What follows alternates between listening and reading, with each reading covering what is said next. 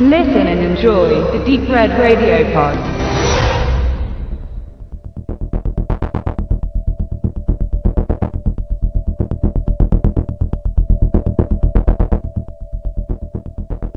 Erbarmen läuft bei uns am 23. Januar in den Kinos an und ist eine Adaption des gleichnamigen Romans von Jussi Adler Olsen, dessen Bücher in der letzten Zeit ja ganz gut die Bestsellerlisten gerockt haben.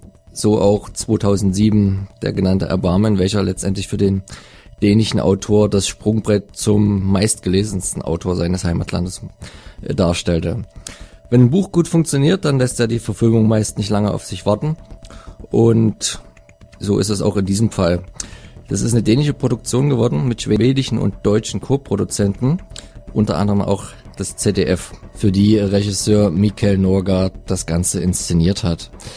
Erbarmen handelt von einem Kommissar, namentlich Karl Morg, gespielt von Nikolai Lee Kaas, der eigentlich in fast allen großen äh, skandinavischen Produktionen wie Idioten, dänische Delikatessen, in China essen sie Hunde, aber auch in internationalen Filmen wie Illuminati mitgespielt hat.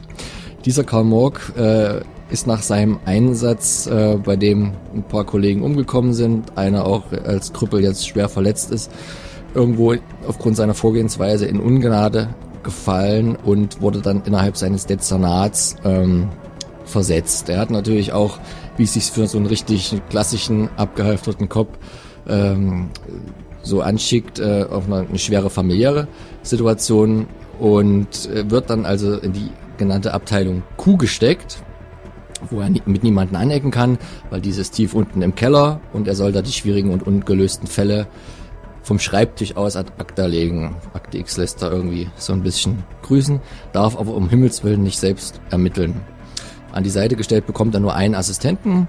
Das ist äh, Azad, der wird gespielt von Fares Fares aus Safe House oder Zero Tag 40, der halt libanesische Wurzeln hat, was, ähm, denke ich mal, in der schwedischen, dänischen Gesellschaft schon viel besser funktioniert, weil die äh, Einwanderer dort wesentlich mehr auch in höheren Positionen integriert sind, als es in Deutschland der Fall ist.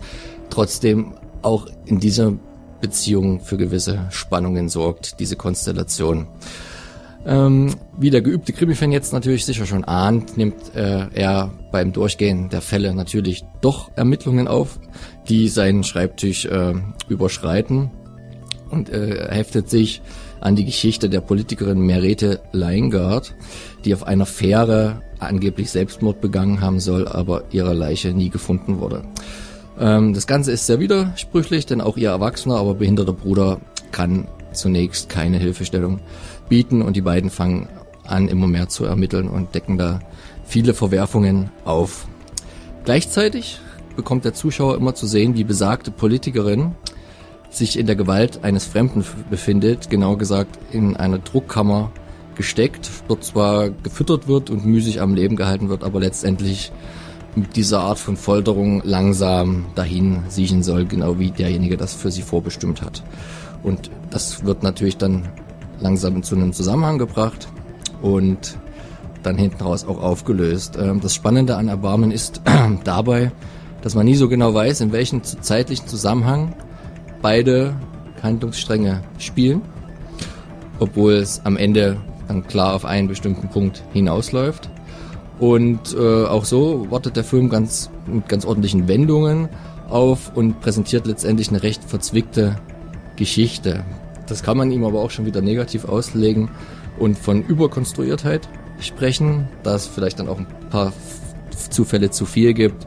Das ist aber ein bisschen Geschmackssache. Ähm, mich persönlich hat eher gestört, dass er sich sehr irgendwo plumpe Saw-Anleihen nimmt, mit was diesen ganzen äh, Folterplot äh, mit der Frau angeht, obwohl man das wahrscheinlich ja jetzt dem Film an sich nicht unbedingt vorwerfen kann, weil die Vorlage im Buch hat das ja auch schon verwendet. Ähm, man hat also ein geschichtsträchtiges, zeitgemäßes Thema gewählt, um möglichst viel Effekt zu erreichen. Es bleibt bei Erbarmen eine solide Thriller-Unterhaltung. Von mir gibt es jetzt keine hundertprozentige Empfehlung, aber auch keine hundertprozentige Ablehnung. Das sollte mal jeder selber entscheiden, ob es den Geschmack so trifft oder auch nicht.